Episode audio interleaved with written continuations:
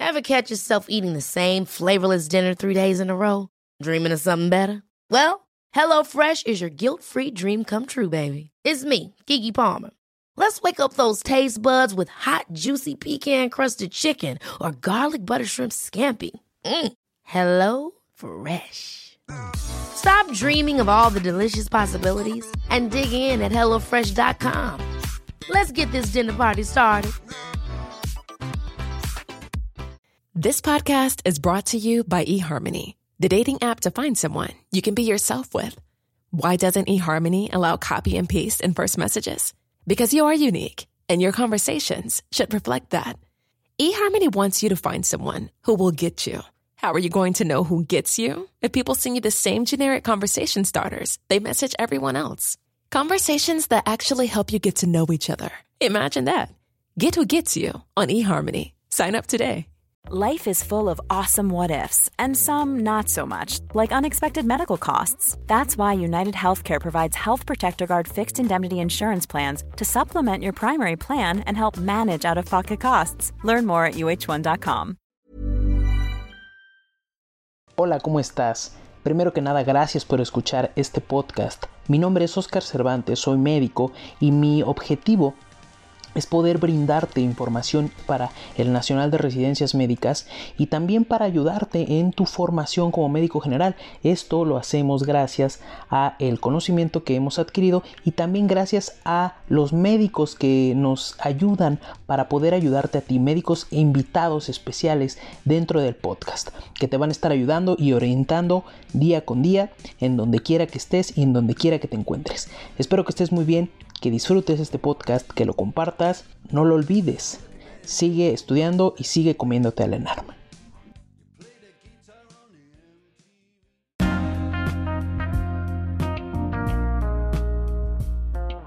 Hola, ¿cómo están? El día de hoy estamos con una doctora de medicina interna otra vez que ya nos estuvo explicando anteriormente fibrilación auricular, un tema bastante preguntable para el examen de residencias y bastante bien explicado, la doctora Jessica Nanus.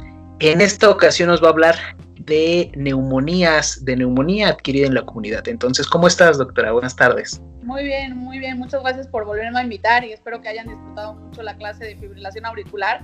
Creo que es de mis temas favoritos de explicar porque es un tema que tiene muchas clasificaciones y que si no lo logras entender, no lo vas a saber tratar y diagnosticar tampoco. Entonces, creo que es un tema de gran importancia y pues bueno, creo que escogí ahorita neumonía adquirida en la comunidad porque como te comentaba, es un tema que realmente como médico general o como médico especialista en lo que sea, vas a tener que saber por lo menos diagnosticar una neumonía y saber si tiene criterios de irse al hospital o no. Y eso creo que es algo muy importante que todos deberíamos de saber.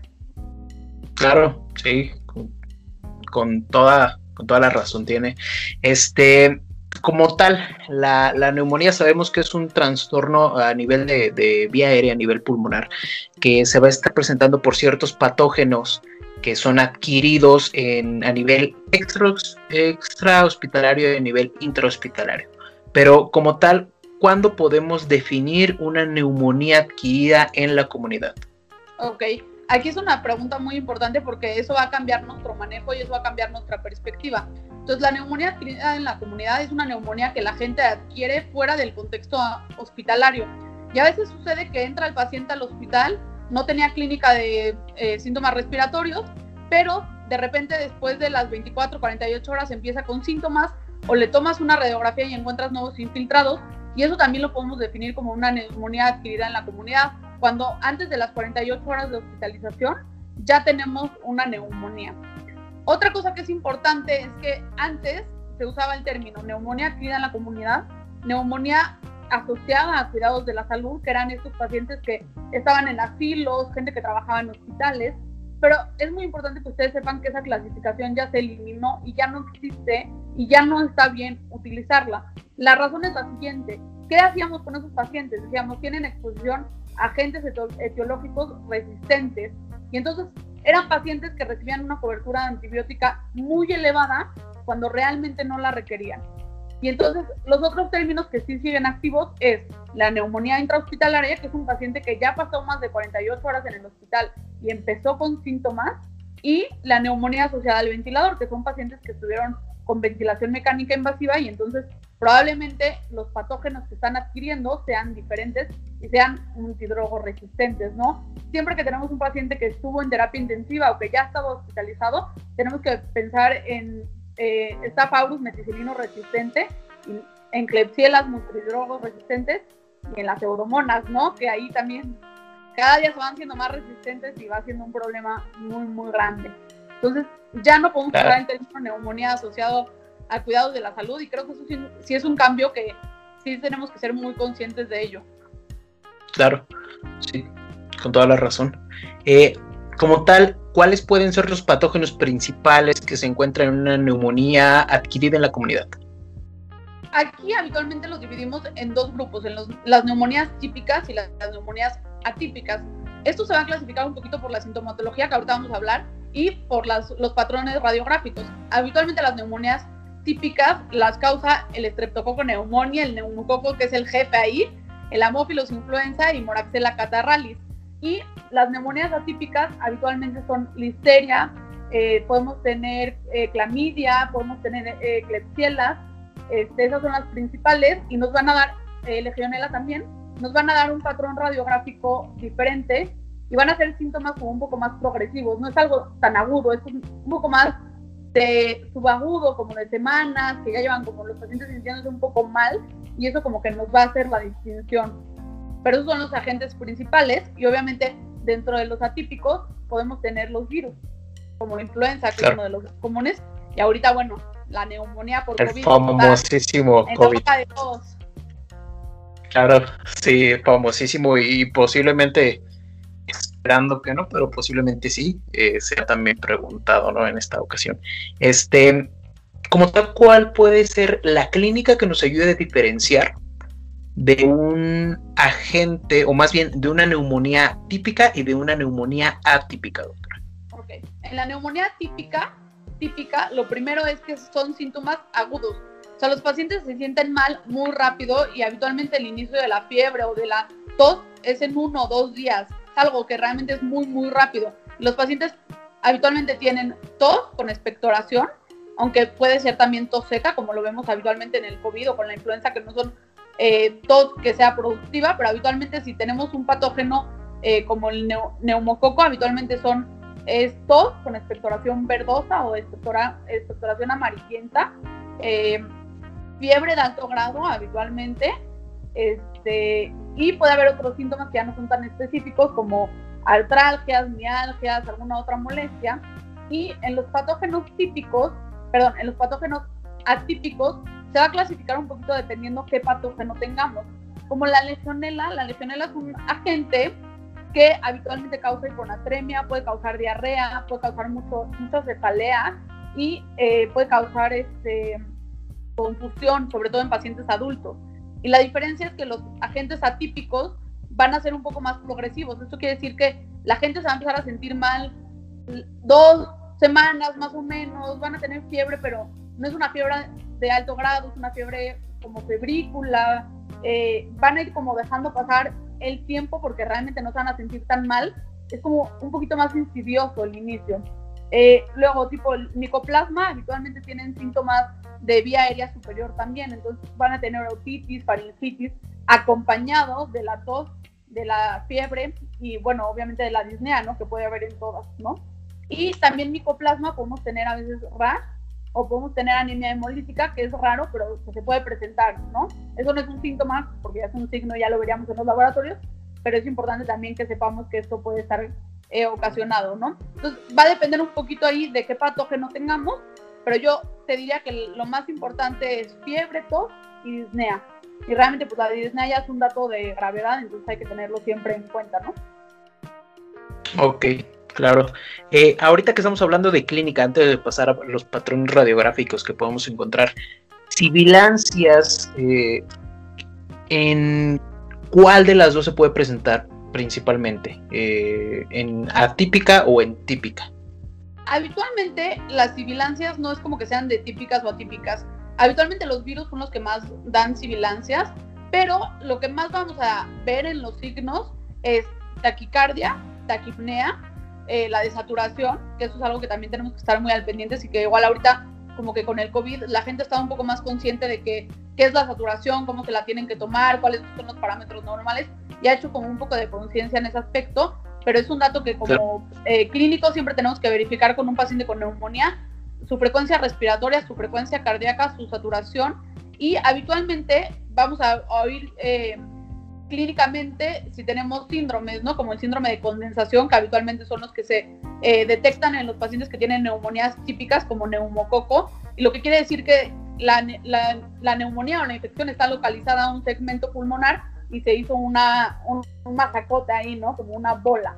Y entonces, habitualmente en estos pacientes podemos oír estertores, eh, disminución del, del, del, murmullo vesicular, este, podemos eh, oír alterada la transmisión de la voz y a la percusión oímos un poquito de mate. Las sibilancias no son características de nadie, porque las sibilancias lo que quiere decir o lo que representa es una inflamación de los bronquios. Y esto puede ser causado por una neumonía bacteriana, una neumonía viral o por cualquier agente etiológico, dependiendo qué tan inflamada esté tu vía aérea. Ok, perfecto. Eh, como tal, ya dentro de, de los patrones radiográficos, ¿cómo podemos diferenciar, obviamente, juntando con, eh, con epidemiología, tal vez, con, con, edad, que ahorita me gustaría tal vez regresarnos un poquito a, a, cuáles son las edades en las que se pudieran llegar a presentar ciertos patógenos, si hay alguna diferenciación. Eh, pero dentro de los patrones radiográficos, ¿cómo diferenciamos de una neumonía típica y de una neumonía atípica? Ok, habitualmente las neumonías típicas lo que vamos a ver es una consolidación. Habitualmente eh, vemos una consolidación, es más frecuente verla habitualmente en los lóbulos basales, pero puedes encontrarla donde sea y es una zona donde tienes una eh, consolidación que está como muy organizada, por decirlo así. O sea, no vas a ver eh, muchas consolidaciones chiquitas o no vas a ver como muchos infiltrados, vas a ver una sola consolidación y eso habitualmente es en las bacterias típicas. En las bacterias atípicas va a variar, depende de cuál estés hablando, pero habitualmente lo que ves son eh, más, más consolidaciones pequeñas o un poquito de infiltrado. Eh, y eso es lo que puedes llegar a ver habitualmente en bacterias, en, sobre todo en neumonías virales.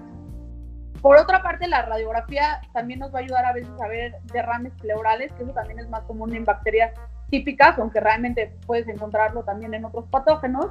Eh, y realmente la radiografía es muy buena para ver eh, consolidaciones, pero, y derrames pleurales, pero falla un poco cuando queremos ver infiltrados o queremos ver otras cosas que dan las neumonías atípicas. Es muy frecuente, sobre todo nosotros que tenemos un hospital de tercer nivel, que le hacemos una radiografía a un paciente anciano, que nosotros queremos que tiene una neumonía atípica, o ahorita con el COVID, y la radiografía realmente no nos muestra mucho, cuando hacemos una tomografía, en la tomografía vamos a ver habitualmente en neumonías atípicas vidrio esmerilado, vidrio destruido, patrones de mosaico, y eso es un poco más frecuente en las neumonías atípicas, y es un poco más difícil o menos frecuente de verlo en la radiografía. Ahora, me gustaría hablar un poquito contigo de algo que va a tomar mucho vuelo, que realmente está retomando importancia y que pues realmente creo que como médicos no estamos tan acostumbrados a usarlo, pero es un ultrasonido. El ultrasonido se ha visto que es muy específico y muy sensible para detectar cambios eh, pulmonares, para detectar neumonías, para detectar derrames pleurales y tiene una muy buena sensibilidad, muy buena especificidad. Es un estudio barato y es un estudio que se puede hacer en la cama del paciente y esto nos beneficia en pacientes que no podemos mudar o que tienen tubo y que es muy complicado llevarlos a una tomografía o las radiografías habitualmente cuando los pacientes están en decúbito, pues pierden un poquito de especificidad o de valor y entonces este es un estudio que nos va a ayudar a futuro y que ya se está empezando a usar para diagnóstico y para atención de neumonías y entonces creo que es algo que deberíamos de empezar a preocuparnos como doctores y empezar a estar un poco más habituados o empezar a estar un poco más conocedores de este tema porque es un tema o es algo que es operador dependiente, dependiente y eso es un problema. Entonces, si no sabemos usarlo, pues no va a tener una un beneficio tan importante. Claro, eh, principalmente porque por la por COVID y todo eso. ¿Qué? lo del ultrasonido. Lo menciona por eh, las infecciones por COVID recientes que tal vez pueden llegar a tomar un poquito más de peso. Realmente ya es un poco previo al COVID y es algo que se empezó a usar en pacientes con terapia intensiva. Se hace algo que se llama POCUS, que es como un ultrasonido guiado.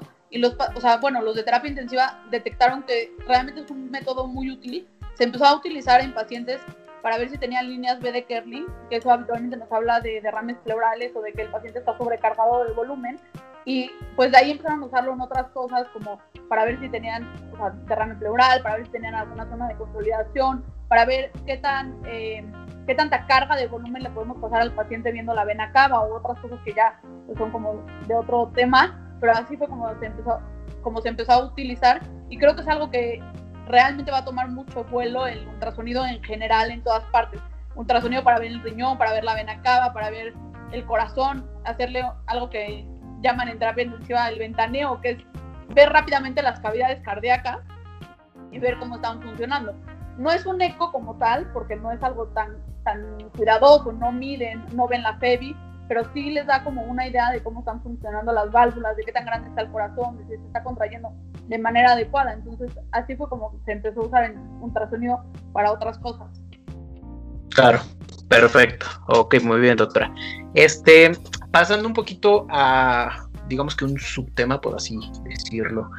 Eh, ¿Cuál es la diferencia de un absceso pulmonar y como tal de una neumonía? Ok, o sea, la neumonía es simplemente una zona de consolidación, eso quiere decir una zona de infección que está conglomerada, que es moco acumulado. Y ya. Y habitualmente el empiema, que es lo que preguntas tú, que es un absceso que se forma en el pulmón, es una, eh, pues justo un absceso, y lo que quiere decir es que hay una capa que recubre esa infección y impide el paso de antibióticos a través de esta capa que forma la bacteria, y entonces la neumonía o la infección está, con, está dentro de, este, de esta pared que lo protege, y ya no es entonces una consolidación nada más de moco que está ahí conglomerada, sino es una como un absceso, o sea, algo lo recubre y lo protege y adentro está la infección. No si me di a entender. Sí, prácticamente sería algo más eh, localizado, ¿no? Por así decirlo.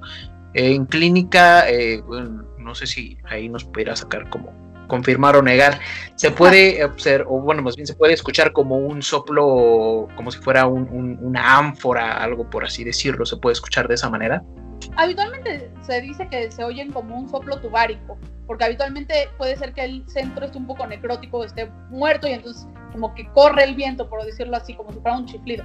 Pero realmente es muy difícil diferenciarlo con clínica y la mejor manera de diferenciarlo es con una tomografía y habitualmente para distinguirlo necesitamos una tomografía con contraste intravenoso y pues eso obviamente sí complica un poco más las cosas, pero lo que nos podría ayudar en la clínica son pacientes que habitualmente no mejoran con el curso de antibiótico pacientes que habitualmente eh, nosotros damos 72 horas al antibiótico que haga su efecto máximo y estas 72 horas como que para que el paciente mejore. Y si tienes un paciente que ya pasaron las 72 horas, tu cobertura es adecuada, ya valoraste eh, si es adecuada para este paciente en particular, eh, ya recibió los antipiréticos y realmente el curso o la evolución no es hacia la mejoría, entonces podrías empezar a sospechar que este paciente tiene un absceso y entonces lo que pasa es que el antibiótico no penetra esta protección que está adentro de la infección y por eso no se está mejorando. Ok, perfecto. Eh, ya pasando un poquito a los criterios de gravedad, eh, en específicamente, ¿qué tanto se utiliza y para qué nos puede servir la escala CURB 65? Bueno, esa es una escala de las más usadas en el mundo y en México también la ventaja de esta escala, y sí la usamos mucho nosotros como internistas, es que es muy fácil de realizar, la pueden hacer en cualquier lugar y no necesita tantos laboratorios, no necesita tanta valoración, realmente es algo muy sencillo de hacer. Eh, habitualmente lo que nos dice esta escala es, primero, el estado de alerta como está, que es la C, la C es de confusión. La U es de urea, la R es de la frecuencia respiratoria, que es en inglés respiratory rate, eh, la B es de blood pressure, que es la presión arterial, y 65 quiere decir más de 65. Cada uno de esos puntos, si están alterados, te confiere un punto. Y en caso de que no tengas laboratorios, que a mí me pasaba mucho eso en el servicio social, que decía, bueno, pues no se ve confundido, su frecuencia respiratoria está bien, su presión pues está ahí como más o menos, pero pues implicaba que yo tenía que mandar al paciente al hospital y eran horas de, viaje y en un, o sea, en un transporte público y no sabía si lo iban a aceptar o no y pues no tenía la urea, ¿no? No tenía laboratorio, ¿qué hacía, no? Entonces hay un score que es modificado, que es sin la U y entonces es CRB 65 y es como un subrogado y se ha visto que tiene muy, buena efectividad y que se puede hacer equitativamente el CURP 65 y el...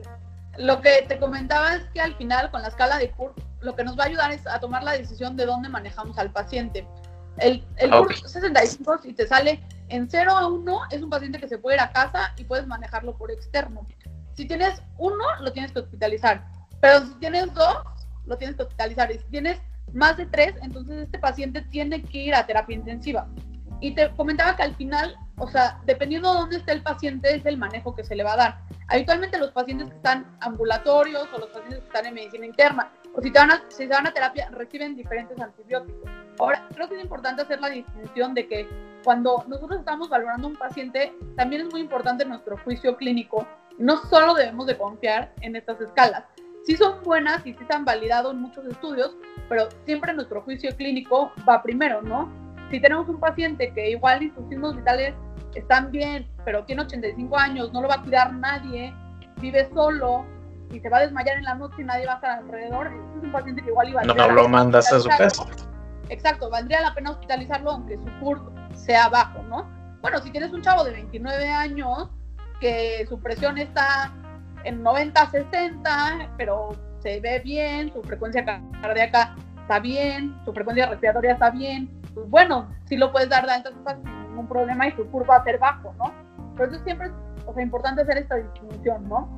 Y como te comentaba, el curva es algo que sí seguimos usando porque es algo que se puede usar en cualquier momento en todos los pacientes y es muy fácil de utilizar.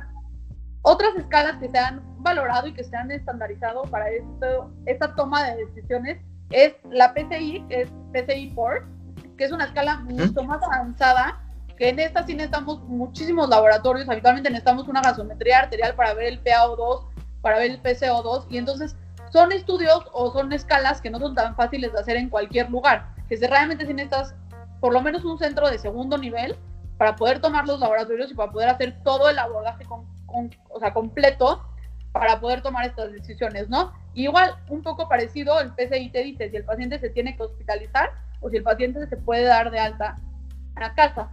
Y otra escala que es muy buena es la ISA ATS, que son las guías de la ISA. Y estas son muchos criterios, no es como una escala que puedas encontrar en alguna calculadora o así, pero la pueden encontrar en internet muy fácil y tomarle la foto y tenerla con ustedes. Y lo único que te dice es que el paciente tiene que ir a terapia si requiere ventilación mecánica invasiva o si requiere aminas porque está chocado.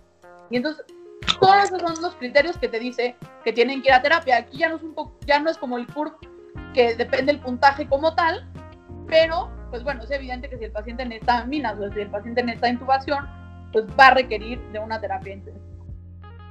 Claro, claro que sí. Eh, entonces, como ya bien nos dijo, eh, CURP te va a ayudar para estadificar si el paciente se ingresa o si no se ingresa, pero como también ya nos dijo, se va a utilizar para el tratamiento. Y con base en el tratamiento, no teniendo como tal, eh, como tal los estudios, por ejemplo, no tienes un hemocultivo, ¿no? ¿Cuál inicias? ¿Cómo se considera un tratamiento empírico y eh, posterior a eso, ya teniendo las bases de, algún eh, patógeno específico, qué tratamiento se ofrece para neumonía? Ok, habitualmente lo primero es que el tratamiento es empírico, eso es lo primero. O sea, nunca va a llegar, o es raro que llegue un paciente y te diga, hola, tengo streptococcus pneumoniae, ¿no? Y te traiga tu, cultivo, ¿no? tengo mi hemocultivo.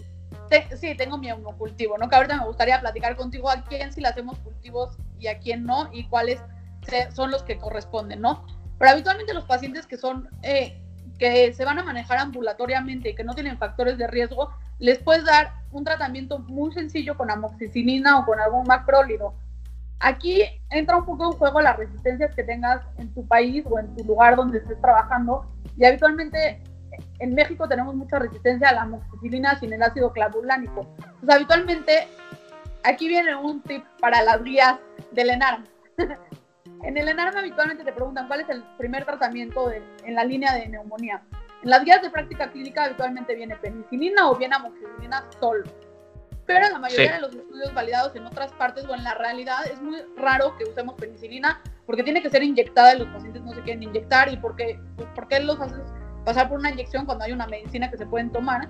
Y como hay mucha resistencia a la amoxicilina sola, habitualmente sí juntamos el amoxicilina con el ácido clavulánico. Entonces, habitualmente amoxicilina ácido clavulánico es un muy buen antibiótico para pacientes que a manejar de manera ambulatoria y que no tienen o sea, antecedentes de importancia o factores de riesgo como lo son diabetes, hipertensión, EPOC, este, mayores de 65 años, ese tipo de patologías. Y otra opción podría ser pacientes que tienen este tipo de patologías, hacer eh, la combinación de una cefalosporina y un macrólido o amoxicilina con ácido clavulánico. Esos son para pacientes ambulatorios. Para pacientes hospitalizados, la primera línea de tratamiento es un betalactámico con un macrólido, que habitualmente, si ya están hospitalizados, pues les damos alguna cefalosporina y lo unimos con un macrólido, que habitualmente se usa la citromicina o la claritromicina. Y la otra opción es darle una fluoroquinolona respiratoria. Y aquí me gustaría especificar que el ciprofloxacino no es una fluoroquinolona respiratoria, porque mucha gente te dice que me dieron ciprofloxacino y el ciprofloxacino no penetra al pulmón.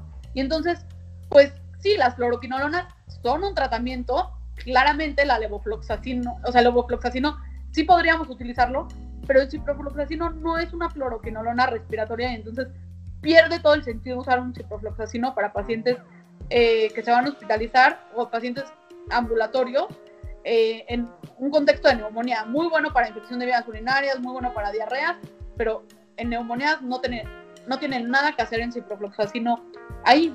Y la otra cuestión que dicen las guías de la INSA es preguntarte tú si este paciente tiene alguna eh, algún factor de riesgo para poder tener algún MERSA, que es un estafaurus meticilino resistente, o si tiene algún riesgo de tener pseudomonas. ¿Como qué? Como pacientes que están inmunosuprimidos, pacientes que tienen eh, bronquiectasias, tienen mucho factor de riesgo para pseudomonas. Y entonces ahí tú lo que te recomienda es, si tienes un paciente que tú tienes la sospecha clínica por alguno de estos datos que pueda tener eh, una infección por pseudomonas o por un meticilino resistente, lo vas a cubrir con una cobertura más amplia para que te pueda cubrir esos gérmenes, pero a esos pacientes sí les tienes que hacer un cultivo de expectoración. Pero a todos los otros pacientes que tú no tengas esta duda y no les vas a dar un tratamiento empírico para pseudomonas o para meticilinos resistentes, realmente, a menos que estén graves en terapia intensiva, no requieren que les hagas, que les hagas un cultivo de expectoración. Y jugando un poco con lo mismo, los hemocultivos tampoco están indicados para todas las personas que se hospitalizan. Están indicados para pacientes que están graves o que tú sospeches de meticilinos resistentes o pseudomonas. ¿Por qué? Porque si tú ya los estás cubriendo contra eso, necesitas un cultivo que te avale que los puedes cubrir o un cultivo que te diga que no los tienes y tú puedas desescalar tu cobertura antibiótica. ¿Ok? También hay que tener en cuenta que los cultivos habitualmente tardan más o menos, dependiendo en qué hospital estés, pero tres, cinco días y pues eso obviamente no te puedes esperar a que llegue el cultivo para ver qué haces, ¿no? Claro. Sí, sí, claro, no te puedes esperar a empezar un tratamiento eh, antibiótico como tal, porque pues el paciente se agrava, ¿no? Obviamente. ok. Eh, tiene que estar el tratamiento en el diagnóstico. Claro. Muy bien, doctora. Pues, eh, digo, personalmente mi duda iba más hacia el tipo de tratamiento. Que cuando usamos eh, cefalosporinas, cuando usamos un macrólido, cuando usamos eh, una quinolona principalmente, pero considero que lo dejó bastante claro. es un poco, un poco a selección de criterio médico y juicio clínico. Y realmente, haz cuenta, si tienes un paciente que se acaba de fracturar el tobillo, pues no le vas a dar una quinolona porque le, tiene el riesgo de que tenga una ruptura del tendón de Aquiles, ¿no?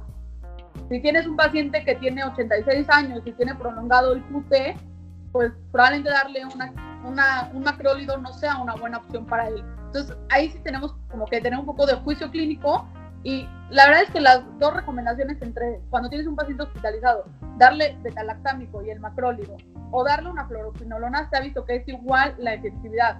La única diferencia aquí o, o algo que sí he visto mucho que hacen es darle el betalactámico y la fluoroquinolona y eso realmente solo aumenta los efectos adversos y no da ningún beneficio. Claro. Ok, perfecto, doctora. Pues, eh, como tal, nuevo, como hizo con fibrilación auricular, eh, abordó bastante puntual, bastante directo, que es cómo, cómo poderlo diagnosticar y cómo poderlo tratar. Eh, de mi parte, digo, no tengo ninguna duda, no sé si le gustaría Apuesto a que te gustó el podcast, ayuda a este tierno humano y envíalo a tus amigos. Además, escúchanos en Spotify, Apple Podcast, iBox y Google Podcast. Besitos y cuídate del COVID-19. Ever catch yourself eating the same flavorless dinner three days in a row? Dreaming of something better? Well, HelloFresh is your guilt-free dream come true, baby. It's me, Kiki Palmer. Let's wake up those taste buds with hot, juicy pecan crusted chicken or garlic butter shrimp scampi. Mm. Hello Fresh. Stop dreaming of all the delicious possibilities and dig in at HelloFresh.com. Let's get this dinner party started. If you thought the only way to get a more defined jawline with natural looking results was through surgery, think again. Juvederm Volux XC is a non surgical injectable gel filler that improves moderate to severe loss of jawline definition and can help you achieve natural looking results with little downtime. Even better, this improved definition lasts up to one year with optimal treatment. No maintenance required. Improve jawline definition for a smooth, sculpted look with Juvederm Volux XC. For important safety information and to find a licensed specialist, visit juvederm.com. That's J U V E D E R M.com. Not for people with severe allergic reactions, allergies to lidocaine, or the proteins used in Juvederm. Common side effects include injection site redness, swelling, pain, tenderness, firmness, lumps, bumps, bruising, discoloration, or itching. There's a risk of unintentional injection into a blood vessel, which can cause vision abnormalities, blindness, stroke, temporary scabs, or scarring. Talk to a licensed specialist to find out if it's right for you. Hello, this is Danny Pellegrino, host of the Everything Iconic podcast, and I'm here to tell you all about Splash Refresher because hydration is mandatory, but boring is not. Now, I love my water, but if I don't spice it up, I'm not going to finish what I took out of the fridge. That's why I love my Splash Refresher, which is flavorful, delicious, bright, hydrating, and zero calories. The wild berry flavor is my fave. No, wait, is the pineapple mango flavor my fave? You know what? All five craveable splash refresher flavors are my fave because they're so delicious. So get hydrated and enjoy it with Splash Refresher.